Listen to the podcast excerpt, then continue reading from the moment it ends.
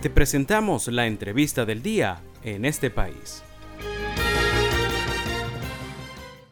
Hola Valentina y Andrés, qué gusto estar de nuevo con ustedes y con nuestra numerosa audiencia que nos sigue día a día por todas las emisoras de la Red Nacional de Radio Fe y Alegría. Soy Miguel Ángel Valladares y les voy a presentar nuestra entrevista EP de la tarde de hoy. El sector construcción sigue buscando alternativas para activarse a niveles de años anteriores, pero la falta de crédito, además de la poca producción cementera en el país, ha sido una especie de plomo en el ala para los constructores. Precisamente hoy vamos a hablar sobre el tema de la producción de cemento y para ello tenemos como invitado a Orlando Chirinos. Él es ingeniero, abogado y presidente de la Federación de Trabajadores del Cemento Fetra Cemento. Puede seguirlo en Twitter con el usuario arroba chirinospiso o. Orlando, buenas tardes. Gracias por aceptar nuestra invitación para conversar esta tarde sobre la actualidad del sector cementero. Recientemente usted aseguró que la industria en Venezuela está paralizada por falta de inversión. ¿Cuál es el estado de las plantas cementeras y hacia dónde urge esta inversión? Miguel, gracias por la invitación, por este espacio, como siempre, saludar desde aquí al pueblo trabajador, a los trabajadores de la industria del cemento que siempre están atentos de tu programa.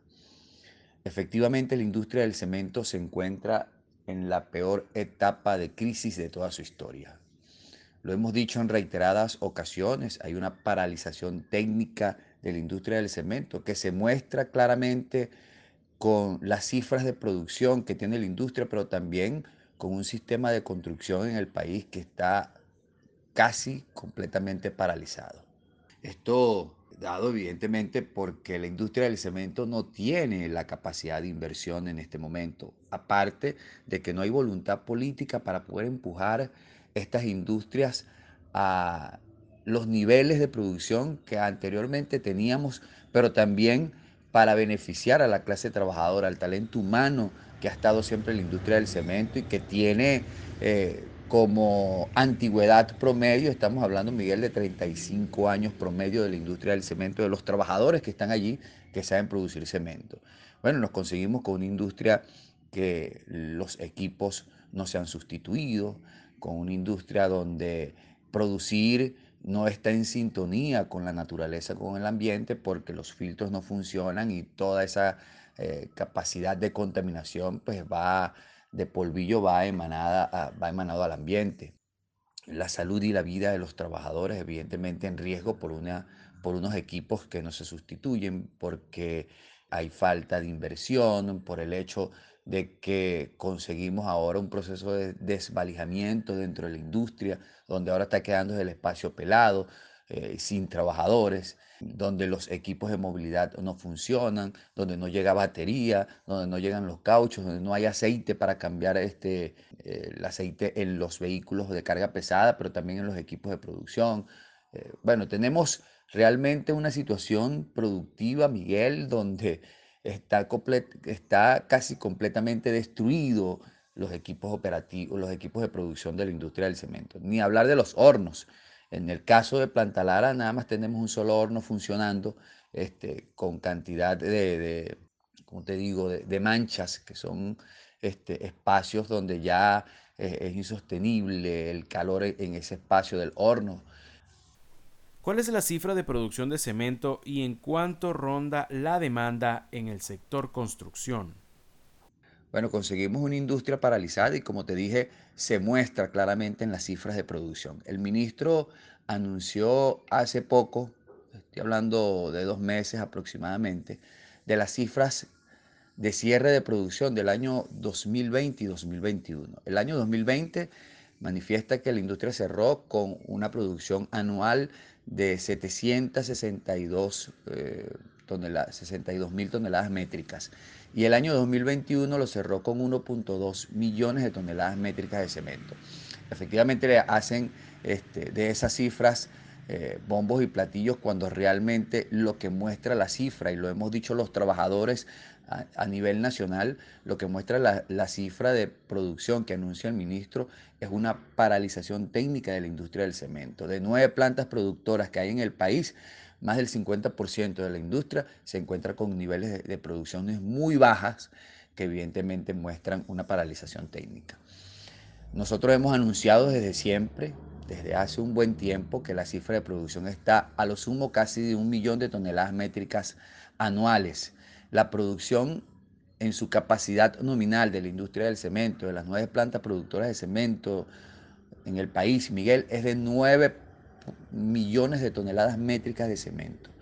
Y el ministro anuncia 1.2. Evidentemente se está dejando de producir el 90% de la capacidad nominal de la producción de cemento en Venezuela. La última cifra que se produjo en el año 2007, antes del proceso de nacionalización, fue de 8.5 millones de toneladas métricas de cemento. Si hacemos una comparación, pues evidentemente hay un deterioro dentro de la industria y un detrimento productivo eh, en la industria del cemento. Eso se ve reflejado en, la, en el sistema de construcción en el país, porque es que el sistema de construcción está completamente paralizado, Miguel. El poco cemento que sale, pues llegan a las ferreterías y son, son usados para la refracción en las casas. Incluso, bueno, los precios oscilan entre 5, 6 y 6.5 el valor del saco de cemento, 6.5 dólares el valor del saco, del saco de cemento. Pero hay un sistema de construcción que está completamente paralizado, unas producción de cemento que evidentemente es insuficiente. Se anunció el año pasado de que se iba a exportar este, el cemento que se, que se estaba produciendo. Evidentemente nosotros salimos a decirle al presidente de la República que le estaban mintiendo porque la industria no tiene capacidad, Miguel, para exportar. No vamos a cumplir con la demanda internacional. Aparte de eso, de que el valor del precio del cemento es un valor internacional. Lo que vale un cemento en Venezuela, vale un cemento en Colombia, vale un cemento en Estados Unidos, vale un cemento en cualquier lugar del mundo. Es decir, un, precio de cemento que está ya a nivel internacional, pero también este, le mienten al presidente cuando dicen de que ah, se va a exportar. Nunca se ha exportado desde que se anunció en aquel entonces, el año pasado, la posibilidad de la exportación del producto. Le recordamos que estamos conversando esta tarde con Orlando Chirinos, ingeniero, abogado y presidente de la Federación de Trabajadores del Cemento FETRA Cemento. ¿En qué consiste la convención colectiva recién aprobada y en qué beneficia o perjudica a sus trabajadores? Hace pocos días, Miguel, se presentó el ministro del Trabajo en la sede central de la Corporación Socialista de Cemento, acompañados de aquellos llamados CPTT, una estructura creada a dedos este, por el patrono para tratar, como siempre, de desplazar al movimiento sindical, a la, Federación de la Industria del Cemento, la mayoritaria, la que tiene la fuerza, la que tiene el acompañamiento de los trabajadores. Y estos señores pues presentaron un supuesto proyecto de convención colectiva nacional, manifestando incluso que van a derogar las convenciones colectivas que hay en todo el país, en las diferentes plantas de cementos, de concreto, transporte agregado, bueno, generando un gran retroceso de las luchas históricas de la clase trabajadora, incluso porque se vienen haciendo cualquier cantidad de arbitrariedades en las condiciones de trabajo. Por lo menos en el caso de Lara, por ejemplo, quitaron el valor de la comida nocturna tanto en Lara como en Planta Maracaibo. A nivel nacional desaparecieron el ticket de alimentación de compensación adicional que han sido luchas de muchos años y que han aparecido en diferentes convenciones colectivas del país. Han desaparecido, por ejemplo, el, tiempo de viaje, que es un concepto de salario normal que tienen los trabajadores a nivel nacional y que también lo desaparecieron. Estas cosas que hoy en día forman parte de, este, de esta supuesta convención colectiva de trabajo, lo que ha traído es un gran retroceso, primero porque estos CPTT no tienen la capacidad para entrar en esas discusiones, desconocen las convenciones colectivas de la industria del cemento, porque estos señores solamente tienen una línea ideológica y están recién llegados a la industria del cemento. En consecuencia, pues una convención que ni siquiera está en conocimiento de los trabajadores, no fue aprobada por la clase trabajadora del cemento a nivel nacional.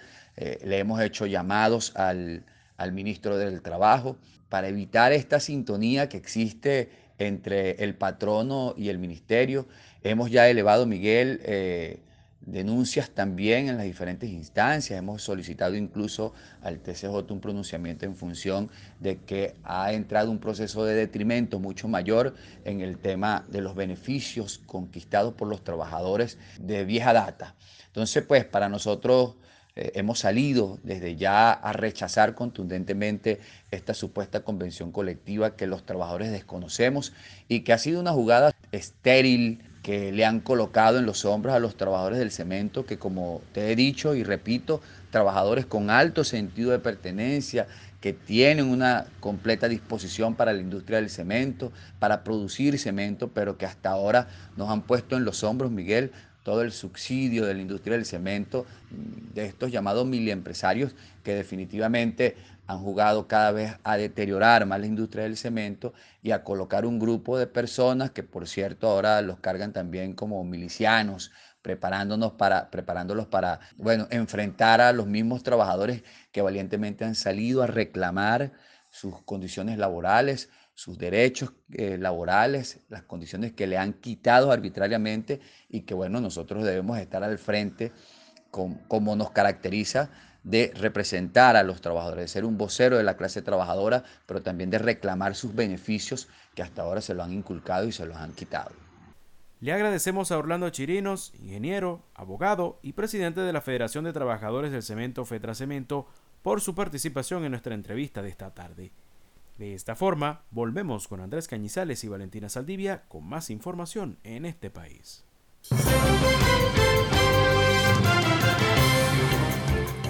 Esto fue la entrevista del día en este país. Para conocer más el programa, síguenos en nuestras cuentas en redes sociales. Estamos en Twitter e Instagram como arroba en este país radio y visita nuestra página web www.enestepais.info.